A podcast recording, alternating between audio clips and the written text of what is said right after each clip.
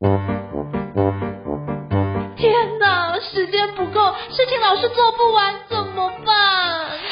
别担心，就让高校人生商学院每周陪你充充电，找到方法不抱怨。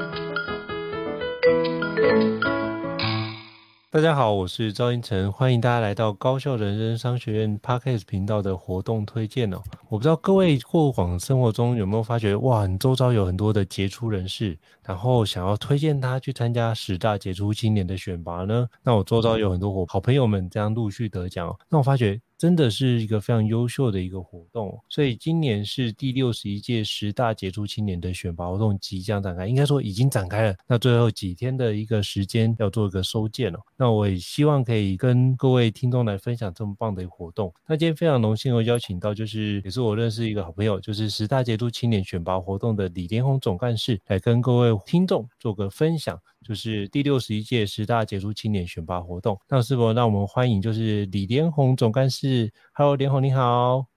嗨，Hello，学长你好，我是连红。嗨，所有的听众大家好，非常感谢连红的莅临哦。那是不是可以邀请连红简单跟我们做一下自我介绍，让大家可以多认识您一些呢？好啊，大家好，我是第六十一届，也是今年度的十大杰出青年选拔活动的总干事哈，我是连宏。那很高兴可以在这个地方得到受到学长的邀请哦，来跟大家来聊聊一下关于十大杰出青年这个活动。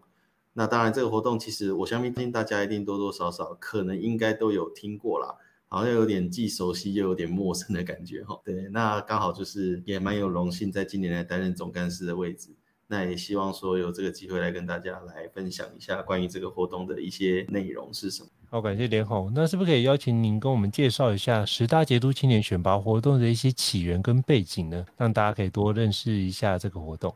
可以啊，可以啊。呃，如同我刚刚所讲的哈，其实十大杰出青年在今年二零二三年，其实我们是来到了第六十一届哦。所以其实这是一个其实已经时间很长的一个奖项，所以其实它在知名度啊，以及它的一个代表性呢，其实都是相当的，很多人都是有受到认同的哈。其实它最一开始，其实十大杰出青年这个它的缘起啊，其实虽然我们叫做中华民国十大杰出青年呐，不过其实当时最一开始的时候，其实它是从美国那边先开始的。呃，这边我先做一个说明是，大家知不知道其实十大杰出青年的主办单位是谁哦？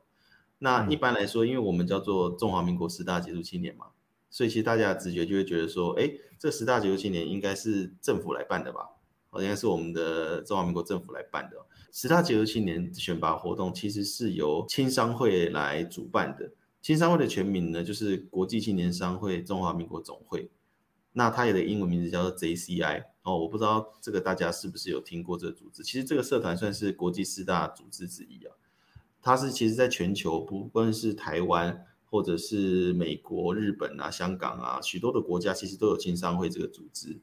所以也因为这样，其实。十大杰出青年这个活动呢，其实最一开始是在美国的青商会，他们其实开他们先开始的。然后那时候台湾的中华民国总会这边就是看到了，呃，他们有举办这个活动，其实觉得说，哎，其实透过像这样的活动啊，来找出很优秀的青年人，或许可以带给大家作为一个学习的楷模，其实相当不错的。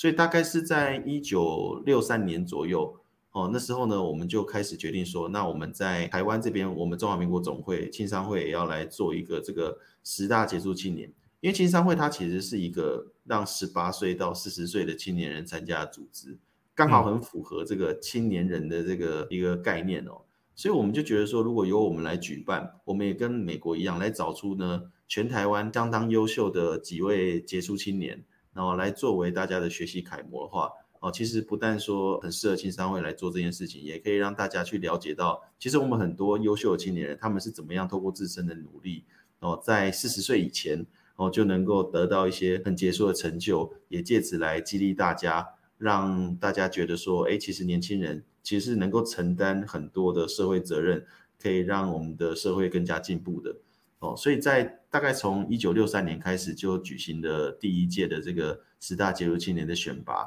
哦，然后一直到现在就这样子陆陆续续的一年一年下来，那每一年呢，其实当然都选拔出了不同位的那个十大杰出青年，然后一直到了现在，其实我们走了六十年了，到今年来到第六十一年，我们已经选出了六百多位十大杰出青年了。嗯大概到现在的话，我们也是持续的在做这件事情，就是希望可以为我们的国家来找到优秀的青年青年伙伴，来作为大家的学习楷模。我也想请教，就是吼，就是但是就像你刚刚所提到，像这个十大杰出青年选拔已经举办了六十届哦，有这么多位的一个杰出青年，嗯、是不是可以邀请你跟我们分享一下，这过去有一些成功当选十大杰出青年的一个优秀青年的一个成功的案例跟故事呢？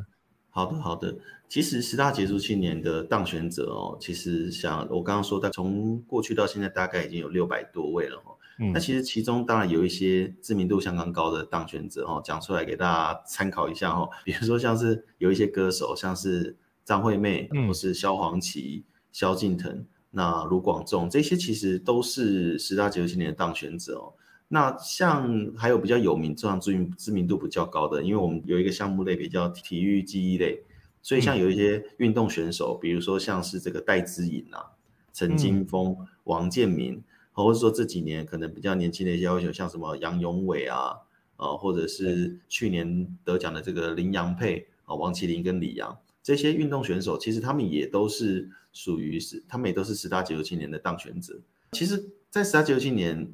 我们也不是完全只看知名度啦，哦，只是说，因为我们在十大杰出青年，其实这个地方刚好可以跟大家说明一下，其实我们所谓的十大杰出青年，并不一定是十个人呐。我们所谓的十大杰出青年，其实这十大呢，其实我们是在指十个领域，我们有十个不同的领域项目，啊，比如说像我们刚刚讲的这些艺人，他可能是属于文化艺术类的；那些运动选手，他可能是在体育机类。因为毕竟大家可能要能够理解一件事，就是说，其实不同领域的人，我们要把它。摆在一起去做一个评选哦，其实是相当困难的，所以我们会有一个分类。那我们大概分成十类哦，所以说其实是会所谓的十大杰出青年是根据这十个类别来选出来。那不是只根据知名度，比如说像过去我们有一些我自己，比如说我当然我没有每一位的，虽然我是总干事，但是真的也没有每一位都有接触过。像我自己有接触过，比如说这个呃有一位叫做江秀珍师姐，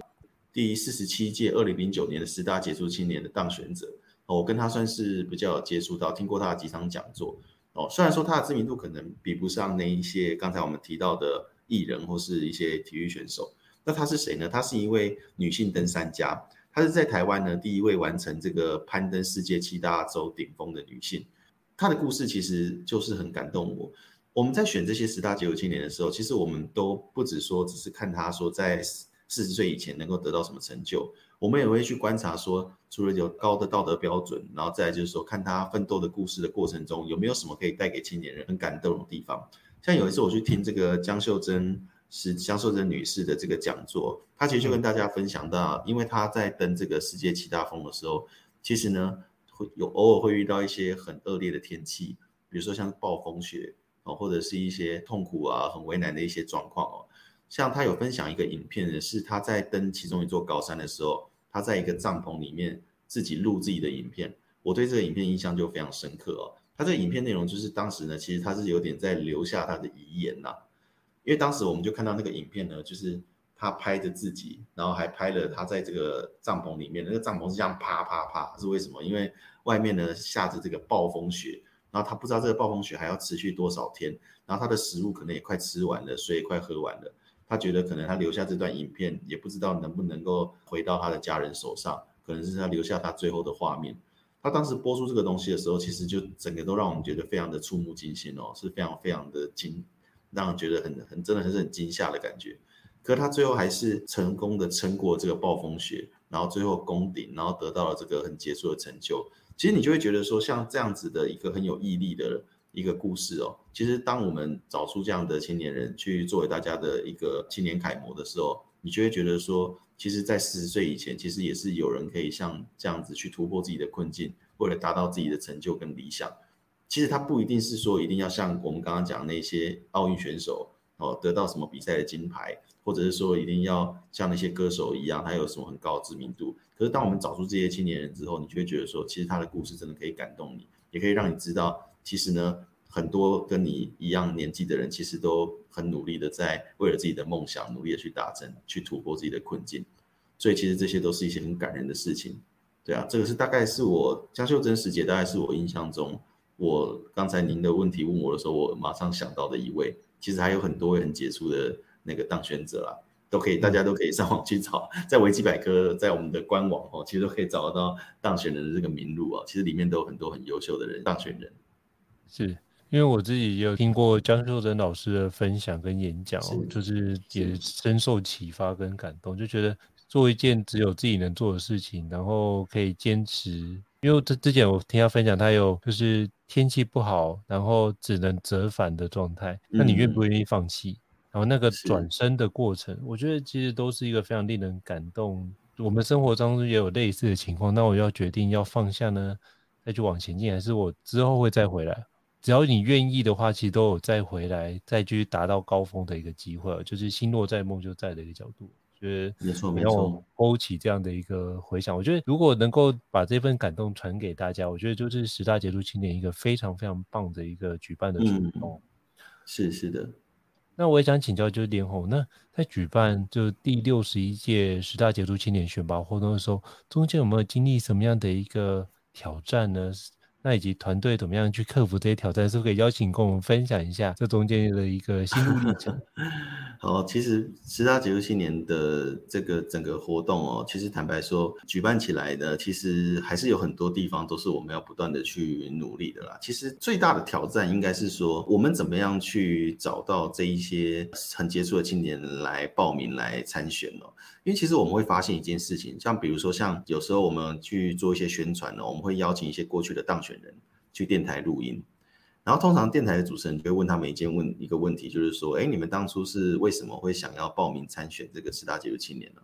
我们发现哦，基本上七到八成以上的当选人，他们的答案都是差不多的，他们都会说，其实他本来没有要报名的，因为他不觉得自己有这么优秀。一般来说都是他们身边有一些人一直鼓励他们说，哎，你真的很优秀。你的成就，我觉得真的是很杰出。你要不要去报名看看？然后他们一直觉得说，不要啦，我觉得我可能不够资格。然后可能要一直鼓励他，一直鼓励他们，最后报名了，然后没想到自己会当选，很多都是这个样子。所以也因为是这样哈，其实我们就会发现说，其实在过去到现在，我们有时候会遇到一些状况，就是有一些人他一直在报名，然后他一直没有当选，但他也是锲而不舍的一直投件。那我们也不是说他不够优秀。而是说，其实是说，每一年其实这个竞争真的是很激烈啦。因为十大杰出青年，其实我们的评审也都是呃相当具有各领域权威性的代表人物啊。嗯、然后他们的竞争对手也真的都是很杰出。所以说，像这样的对象，他可能其实或许还有一些进步的空间的时候，那可是呢，我们要怎么去真的找到，就是有一些我们真的，一说出来，一看到他的经历，我们就觉得啊，他真的是四十岁以前就相当的杰出。我们要找到这样的人来投件。我觉得这有时候也不是很简单的事情，有时候有点呛死呛死啊，运气运气。像过去其实有一些届数，真的就是当时来投件的件数也不少，可是呢，评审在评估过后就觉得说，真的好像没有觉得说大家都不错，但是好像真的没有说有一个是真的会让大家觉得各方面都非常的完美符合。这个十大杰出青年，我们觉得可以说出来说他是代表青年人这个杰出的这个楷模，这样，所以可能甚至会让他重缺，这个都是有的。所以在我们选拔团队这边呢，其实我们最大的挑战，我觉得是如何找到这些人，并且鼓励他们来投件报名，哦，让大家可以看到他们的故事。我觉得这件事情是不容易的，所以我们其实会有推荐人的制度，我们可能会找一些，比如说找过去的当选人啊，大家讲说有时候会有物以类聚嘛。比如说，优秀的人身边可能会有很多优秀的人聚在一起，那我们就会找这些过去的当选人，请他们来帮忙推荐啊，或者是说我们去找一些，比如说像我们之前会去找，比如说大学的校长，请他们去找一些，比如说在他们的医学研究啊，或者是科技研究一些比较杰出的一些研究员啊，或是中央科学院啊等等的这一些可能一些团队哦，去请他们来帮忙推荐一些优秀的人。我觉得这个应该是时杰在团队里面我们去遇到一个。很明确的一个需要克服的事情啊，就是在于人选这件事情，这算是比较明显的。那当然，另外一个还有一个比较需要挑战的，大概就是应该是举办的经费吧，举办活动的费用哦。对，因为毕竟我们其实，因为其实我们刚刚说我们是青商会来主办哦，那其实青商会我们是一个非营利组织，每一年我们在做这个活动的时候，其实我们是没有什么资金的，我们每一年都合作的伙伴来资助我们，他们可能觉得说，哎，这个活动大家觉得很有意义，所以我们可能会去跟政府谈一些合作，那我们会去跟一些企业争取一些支持跟合作。然后透过这些经费来办理这个活动，那有时候像这几年，像前两年哦，比如说遇到疫情，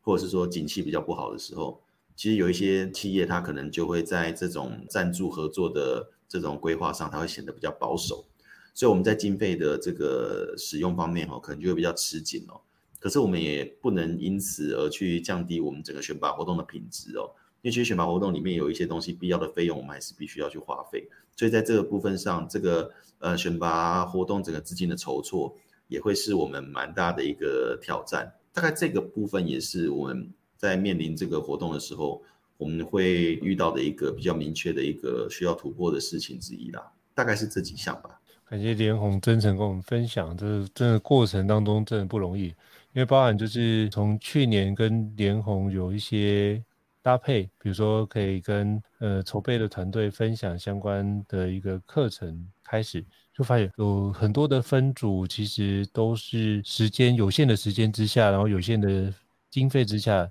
要如何去兼顾这么多的一个项目，而且同时推进，我觉得是一个非常不容易啊。包含就是这几天连红都是开会开到非常非常晚，甚至都是到凌晨一两点，我就觉得哇，真的是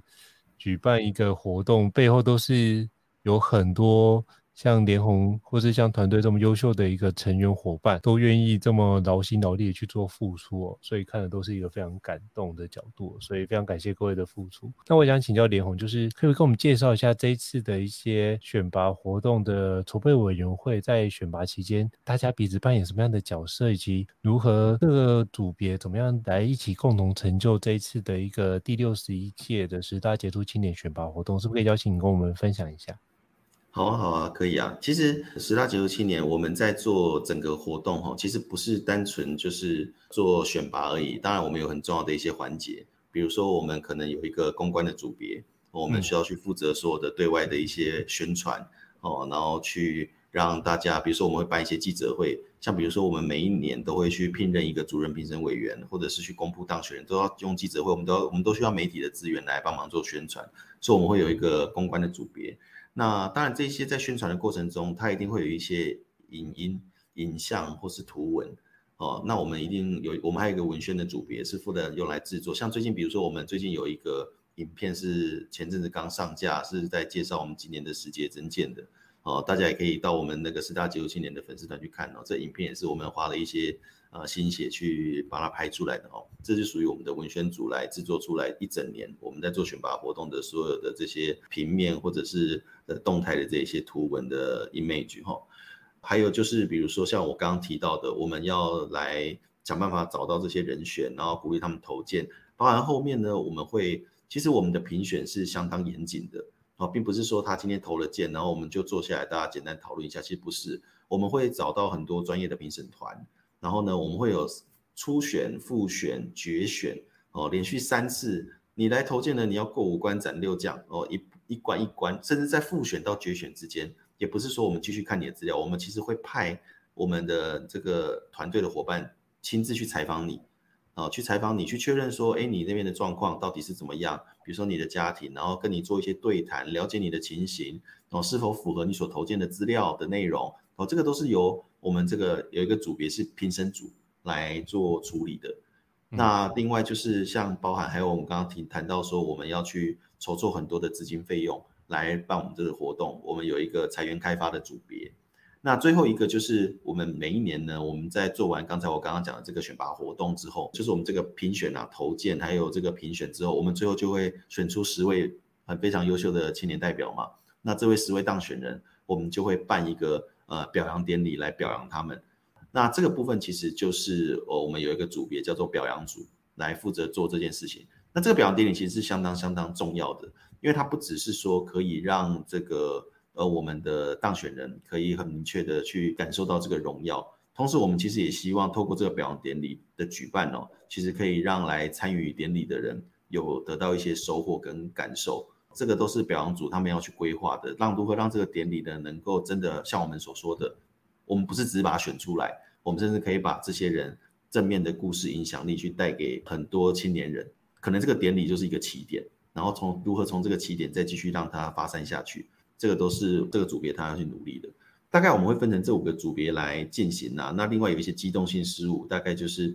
再看大家怎么来做分配。我觉得这个是一个分工很仔细，也是传承六十年的一个前辈的一个精华智慧哦。所以团队伙伴可以透过这样的一个角度，然后逐渐去优化跟迭代，然后让每一届都可以越做越好。我觉得这是一个非常棒的一个传承哦。那是不是可以邀请就是连红跟我们介绍一下第六十一届十大杰出青年选拔活动？如果要参加选拔的话，有什么样的一个条件呢？以及听众该怎么样去报名这件事情？是不是邀请你跟我们介绍一下？好，你如果想要报名十大杰出青年的选拔征件，你一定要在六月底之前报名哦。现在时间已经相当的接近了哦，只剩下不到一两天的时间哈。但是没有关系哦，因为我们今年其实。呃，我们这第六十一届，我们今年在报名这一部分呢，其实我们有一个全新的突破，这个是过去六十年都没有的，也可能因为前几年疫情的关系啦，所以我们今年做了一个线上报名系统。哦，因为有些像过去其实我们在去年之前，我们都是用纸本报名哦。那纸本报名的话，当然在效率上，大家要去准备这个纸本资料啦，哦，就其实还要寄出，就会有这个邮戳啦、时间差的问题，大家就很紧张，说我这个有没有成功哦？可是我们今年因为采用了线上报名的这个方式哦，所以其实你只要在截止之前这两天，你赶快到我们的线上报名网站，先赶快去做报名，哦，先赶快去做报名，其实你就很容易可以进入我们的这个报名系统里面，算是有报名成功，我们就会后面就会来跟你做一个评选的部分。那这个报名的这个网址的话，大家可以到我们的这个到，如果你你有用脸书的话，哦，你可以到我们这个脸书去搜寻。呃，十大杰出青年选拔委员会活动，古十大杰出青年选拔委员会，你可以去搜寻，然后呢，这里面就会有相关的说明，或者是如果你在网站上面打国际青年商会中华民国总会，你到官网，其实里面的网站也都可以连接到。那如果你要真的有兴趣想要报名的话，最重要的条件应该说是有一个，就是说你必须要在二十岁以上，四十岁以下了。啊，以现在来讲，四十岁以下就是你可能是要在民国七十二年一月一号之后出生。然后在民国九十一年十二月三十以前出，三十一号以前出生，那性别呢都不拘，但是国籍必须是中华民国国民，或是说你要具备华侨的身份。那职业上是没有限制的，只要基本上你认为你有一些在你的领域，你有一些杰出的卓越表现，对社会有做出一些贡献，只要是二十四、二十岁到四十岁的青年人，你都可以来报名，来尝试做甄选。那我们总共有十个类别哦，分别是这个科学技术研究类、基层劳教类、企业经济发展类、医学研究类、社会服务类、体育技艺类、文化艺术类、公共行政类、农渔环保类，还有儿童性别及人权关怀类，总共十个类别，也就是像我刚刚讲的，我们的十大杰出青年就是这十个类别哦。那其实我们还有第十一个奖项比较特别，叫做华裔青年特别奖，就是如果你是在海外长期长期居住哦，但你持有我我们国家的护照啊，哦，这样，但是你长期在旅居海外的人，然后你也有一些优秀杰出的表现，那其实呢，就是不分类别可以去再额外选出一个特别奖，是华裔青年特别奖，这也是一个方式。那最重要最重要就是说，除了你自己报名以外，然后你也符合了刚才的资格，然后呢，每一个人呢都一定要找到一个推荐人，哦，找到一个推荐人。这个推荐人他可以是各机关团体，或是呃其他历届的时节当选人啊，或是其他的社团组织啊，通通都可以哦。只要是可以，就是足以去推荐你，因为我们最后会采访你，也会采访推荐人。所以说这个推荐人如果是足以可以，就是确保说你是够优秀的，他你是很很值得他推荐的哦。那你要找到一个这样的推荐人来帮你就是签名哦，确认。那那你整个东西资料交上来，其实就完成了报名的一个过程，最后就是会进入评选的阶段了。大概整个报名如果想要参选的话，其实大概就是注意这一些内容，其实就差不多了。是，所以各位听众就是。如果想要报名的话，欢迎就是可以那个连结，我们会把这支连结放在就是这节 Podcast 资讯栏位当中，就提供给各位听众可以做很好的报名，因为时间真的不多，呃，很紧迫，那也希望各位伙伴可以好好的把握这一两天的时间去掌握好，或许得到十大杰出青年就会是你哦，就是推荐各位可以去参加。我觉得不管怎样，对自己来说，不管有没有得奖，我觉得都是。